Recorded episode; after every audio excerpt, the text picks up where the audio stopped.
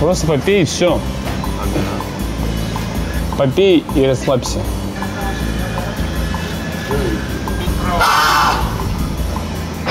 Слушай, уходить от разговора это тоже не вариант.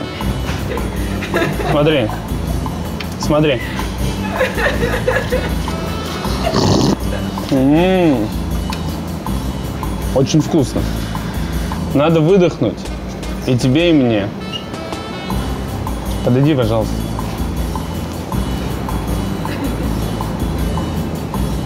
А что я должен сделать? Вот так?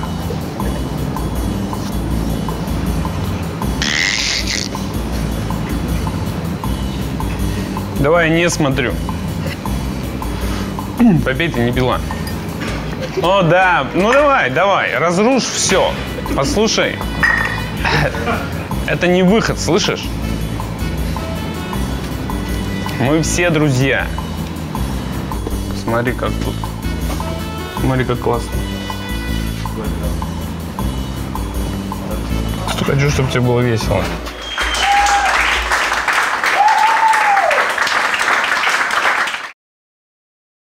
Встречайте, Толя Бороздин!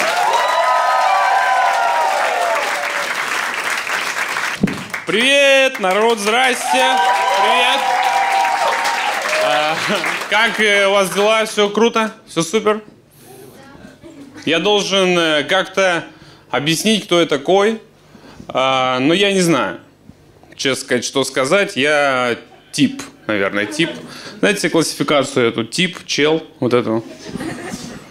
Еще есть чувак. Знаете? Я однажды выпал с четвертого этажа, и мне в реанимации, э, в реанимации ко мне подошел психиатр и говорит, у вас суицидальные мысли бывают? А я говорю, бывает. Он говорит, ну это нормально. И ушел. Просто ушел. Я думаю, ну это хороший доктор, точно хороший, точно. Еще бы спросила голоса, слышите? Я такой слышу, он такой, ну слава богу, блин. Я уже думал, я уже думал, я уже один слышу эти голоса. А сейчас вы сказали, и вообще стало легче. Или такой суицидальные мысли, это вообще нормально. Открыл окно и такой, я и сам заебался. И, и ушел бы, прикиньте. Я думаю, что все, почти все нормально. Я знаю только то, что я не очень эффективный человек, не очень эффективный. Я забываю все время пин-код от банковской карты. А, но это не самое страшное. Самое страшное, что две первые попытки всегда одинаковые. Всегда. То есть я такой, вот так. Там написано ошибка, я такой, ну у них ошибка, что-то они там в банке ошибаются в банке тоже. Все равно же не буду же я цифры менять, я помню, я максимум пятерку нажму сильно прям. Ну. И третью попытку не ввожу, я звоню в банк, говорю, заблокируйте карту, какой-то тупица пытается там взломать меня. Они такие, у вас какое кодовое слово? Я говорю, до свидания, пообщались, блин. Ну, какое кодовое слово? Причина звонка, я ничего не помню. Вот такая. Если бы я помнил, я бы не звонил. Вы так не думаете? Реально, я могу запомнить только девичью фамилию матери. Если бы у меня было стоп-слово, то это тоже была бы девичья фамилия матери. И я бы кричал «Копылова!» ну. И любой самый жуткий секс бы останавливался вообще. Какой угодно жуткий секс. Даже если девушка не знает вашего стоп-слова, она такая, о, он мать зовет, все, давайте. Прекращать это, мы что-то неправильно делаем. Хочется каким-то эффективным быть человеком, понимаете, не тупить. Спасает только то, что я еще не самый тупой в компании, понимаете? При том, что я могу 100 секунд простоять на светофоре, только потом понять, что там надо было кнопку нажать. Я еще не самый тупой, не самый тупой. Прикиньте, у меня есть друг, который считает, что если в многоэтажке окно светится розовым, значит там шлюха живет. Вот так. Ну, он вот так думает, все, его не переубедить, он в этом уверен вообще. А там просто дед герань выращивает. Это все, что происходит. Понимаете? И такие знания вот так передаются. К тебе кто-то подходит и говорит, послушай меня сюда. А краковская колбаса почему так называется? Потому что раньше в нее добавляли крэк, понял? Понял? И ты живешь всю жизнь, пытаешься добыть крэк из краковской колбасы. Это в глубочайшем заблуждении. Откладываешь жир вот этот, знаете. Это странно. Нет, хочется эффективным человеком быть. Я имею в виду, Илон Маск не гуглит, как пользоваться торрентом, правильно? Я уверен в этом. Он по-другому вообще мыслит. Просто другой человек. У него в рекомендациях на Ютубе бомжи не дерутся. Это сто процентов. Сто процентов. В моих рекомендациях на Ютубе три мужика парят собаку в бане. Вот это там. Это правда. Это правда. Видео «Самый острый шоколадный нож». Видели? Я два раза смотрел. Два раза полностью смотрел самый острый шоколадный нож. Вот такой я человек. Прикиньте. Мы ничего не изобретаем в целом как человечество, поэтому я думаю. Мы, мы стоим на пороге четвертого Айкоса, где-то вот так, примерно. Примерно вот так, я считаю. Я ждал, что на парад победы, знаете, выйдет огромный противокоронавирусный танк, огромный, очень большой, с башней такой, на башню нажимаешь, и из дула вытекает антисептик, вот такое, капает вниз. Если ты успеваешь, то можно продезинфицировать руки. Как я пришел вообще к этой мысли? А, про изобретение. Я имею в виду про изобретение. У меня дома чайник, и ему 7 лет, и ему пизда. Все, он э, точно сломался. Вообще, он электрический чайник, вскипит только если кухня загорится. Единственный вариант вообще. А мне 31, и все норм. Прикиньте. 31 год, все норм. Причем меня никто не изобретал, просто отец увлекся процессом. Прикиньте, кто-то когда-то изобрел волынку. Волынку вообще, как? Как можно изобрести, при том, что ее не существовало вообще, никогда не было волынки. Прикиньте, взял и изобрел. Это же выглядит как результат спора какого-то, просто. Как будто кто-то такой, так, если ваша овца еще раз залезет через забор и будет у нас щипать траву, я вставлю трубку в жопу. И дуну, блядь, так сильно. Будет музыка, поняли? Так. Ну, они такие, да этого не может быть вообще так. Ты глупо, он блефует. И он сделал, прикиньте.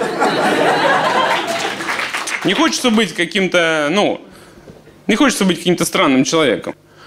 Я однажды был на день рождения у девушки, 30 лет исполнялось, стал поздравлять ее отчим э, и говорит, с днем рождения, Марин. Хорошо, что у нас такая породистая. Прикиньте, породистая. Просто вот такой комплимент. Просто похвалил за генетику. Такой комплимент уместный в мужском коллективе офицеров СС. Единственное место. Ну, единственное место, где можете... Я просто не понял, почему, в какой момент комплиментами такие странные вещи становятся, когда начинают говорить, э, Марин, уши одинаковые у тебя, конечно, здорово. Это здорово выглядит, Марин. И такой волос упругий, прям, ну так тянешь, он не лопается, блин. Сама ты крепко ты сделана, бать ты ква, ну, хоть и квадратная, ну ты четко, ты, блин, если можно, ну ты крепкая, Марин, точно. Если бы можно было колеса приделать, я приделал, мы бы ездили на тебе, блядь. Это же странно, нет? Как за такое хвалить? Короче, я восхищаюсь очень эффективными людьми, такими как Стив Джобс. Прикиньте, он управлял самой э, крутой, наверное, компанией в мире. Ладно, одной из самых крутых компаний в мире. Заболел очень сильно. И выпуск телефонов не прекратился, выпуск этих компьютеров не прекратился. Я хочу сказать, что если бы я управлял самыми умными в мире людьми и заболел бы, скажем, ангиной, Первое, что я бы сказал, не делаем больше телефоны, не делаем точно. А, придумываем, как быть, если горло болит. Они такие, у нас многомиллионные контракты. Я такой, больно глотать. Ты, бля, не понимаешь? Я вообще не могу проглотить. Вообще красное все. Ну, то есть, Делайте айфоны, но сделайте один квадратный, мятный какой-то, блин, айфон, чтобы я мог рассосать его и горло прошло. Мы бы полной ерундой занимались. Вообще, вдумайтесь, компания Apple это стартап, который образовался в гараже. То есть они собрались в гараже и придумали компьютер. Прикиньте, как у нас в стране вообще это звучит. Соберемся с пацанами в гараже и придумаем свой уникальный инновационный продукт. Ну, это продукт на апельсиновых корках, сто процентов. Сто процентов. Ни грамма продукта не покидает пределы гаража. Он полностью... Он полностью... Он на первой же дегустации уничтожается. Такие стартапы чья-то жена разгоняет. Она заходит и говорит, пошли нахуй из гаража. Бля. Виталика заберите, он обоссался давно. Вот так. Это вот так выглядит, серьезно. Просто у нас другая реальность. Я вам объясню сейчас. Ездили когда-нибудь междугородные маршрутки? Междугородная маршрутка. Знаете, что такое? Да? Похлопайте. Если... Междугородняя маршрутка. Если вы не ездили, это как бизнес-класс до самолета. На самолет летел, и водитель такой, да мы сейчас догоним. И вы летите в капсуле. Просто тариф дискомфорт плюс. Вот так там все. Там вот так все летят. Вот так едет водитель, все там вот так едут. Я ехал в такой, там с нами ехал бомж какой-то. Я не понял вообще, бомж-путешественник. И мы, так, и мы такие, да ничего страшного, блин, едь, ну, все нормально, мы ко всему привыкли. И он оказался любезный парень. Он сразу пролил пиво на соседнее свободное сиденье. Сразу же, вот так не растерялся, сел, впитал, понимаете? То есть полностью впитал. Это губка-бомж. А, губка, бомж, квадратные штаны. Если на улице мороз, то у него штаны квадратные. И мы вообще не огорчились, но водитель расстроился. Он остановил машину, вышел из кабины, зашел в салон, посмотрел, он сказал, ах так? Ну едьте в этом дерьме. Я думаю, а что за мхатовские паузы? Блин, но... Я думал, это слоган вашей компании. Ну, ну. На вашем микроавтобусе можно написать сбоку, едьте в этом дерьме, вот дверь, вот кабина, блядь, и мы будем там ехать, серьезно, прикиньте, зашел, идентифицировал нас как сомнительный коллективчик, типа мы не уследили за своим бомжом, вот так, э, вот так выглядело. Ну, как будто мы странная волейбольная команда, у которой талисман бомж, мы везде возим его с собой, и он перед каждой нашей игрой он такой где-то танцует. Я вообще не знаю, а что я должен сделать с этим бомжом? Какие, какие рычаги управления бомжами вам известны? Подскажите. Для меня их нет. Для меня бомж как стихия природы вообще. Ник, ну, никто никогда не знает, он пойдет или он не пойдет. Он как дождь. У него есть суперспособность. Бомж может любую вашу вещь забрать прикосновением. Понимаете? Понимаете? Ну, это сверхсущество. Я думаю, его надо коллектором делать. Знаете, э, человек не хочет отдавать деньги, заходит бомж в квартиру, такой трогает плазму, и человек такой, да похуй, забирайте, плевать. Вообще не нужно. Вы смотрели Алладин Гая Ричи? Вот о чем я хочу поговорить. Видели? Да? Вам понравился? Да говно, полное говно. Я согласен, полное говно. Мне не понравился. Извините. Мы пошли в шестером с пацанами. Все шестеро забыли, что это мюзикл. Вообще. Прошло полторы минуты, там волшебный мир. И так два часа десять минут. Ну, а мы жадные люди, никто не вышел из кинотеатра. Вообще никто не вышел. До конца досмотрели эту ерунду, понимаете? Я шел на фильм Гая Ричи, я думал, Алладин будет гашиш продавать. Вот это... Ну,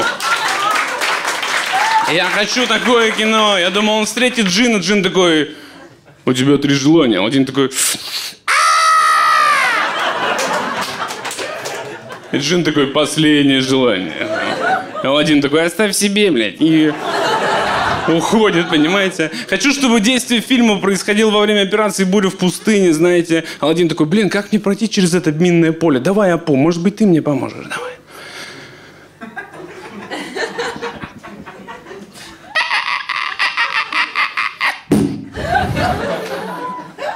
Я не против, чтобы тут начался мюзикл. Чтобы Алладин такой, плевать на Апу, зато я смогу, значит, спрятал в пещере своей Саддам Хусейн! Ну, вот такое кино, вот то, что я хочу. Прикиньте, он воришка с рынка, а она принцесса. Это столько сюжетов сразу, они ни одного не задели, ну, не затронули, понимаете? Они берут то же самое, что уже было коммерчески выгодно. Я не хочу, чтобы у нас так делали. Я не хочу, чтобы Юрий Быков экранизировал Простоквашино, и э, они учили втроем пьяные, Голчонка разговаривать, и он, он вместо кто там говорил, Дима, ты у меня единственный лучший друг. Ты что, не можешь в магаз ходить? Вот так будет. Это сто процентов так и будет, понимаете? Прикиньте, он воришка, она принцесса. Она бы офигела на свадьбе. Ну, когда его друзья вышли бы их поздравлять. И такие, красава, Алладин. Такую девочку отхватил себе. Она с соском. Ништяк. Пусть твою лампу два раза в день натирает, блядь. Она в шоке бы была, серьезно. Она бы спрашивала, а почему ты воруешь яблоки, бля? Я принцесса, ты тупой? Ну, можем купить мандарины, ты не понимаешь? Он такой, я вор, я паркурщик, не понимаешь? Она... Она такая, какой ты вор, ты просто наши вещи выносишь из дома, блядь, ты наркоман. А. Еще у нас плохое сексуальное образование, вот что я считаю. Э, очень плохое. Э, можно продолжить с вами этот диалог, да? С вами... У вас какое сексуальное образование? Средний специалист. Да. Да. Бывает бакалавриат, еще всякое, знаете. Круто. Со мной никто не разговаривал о сексе вообще. И я часто спрашиваю, люди такое говорят, типа, однажды мужчина сказал, ну, мама говорила, предохраняйся, а папа говорил, да-да. Прикиньте, прикиньте ситуация. Мама смотрит на тебя и говорит, ты предохраняйся, сынок. И папа такой, да-да, ты предохраняйся. И мне надо тоже, конечно, предохраняться было. Тоже, а если бы дед предохранялся, блядь, вообще было. Не было бы этой хуйни всей. Короче, со мной никто не говорил о сексе в детстве вообще. Просто отец на Новый год доставал вот этот стол, книгу, знаете, э, поднимал столешницу и говорил, ножки раздвинь там. Ну, это первые ножки, которые я раздвинул вообще. И больше мы с отцом не раздвигали ножки никогда, никакие. Ну, я бы не хотел с отцом раздвигать ножки, поймите меня правильно. Я не этого жду от секса. Но с сексом до сих пор то же самое. Я сначала отодвигаю одну ножку вот так, потом другую, и никогда не могу расслабиться, потому что жду, что столешница на меня ёбнется. Спасибо большое, народ. У меня на этом все.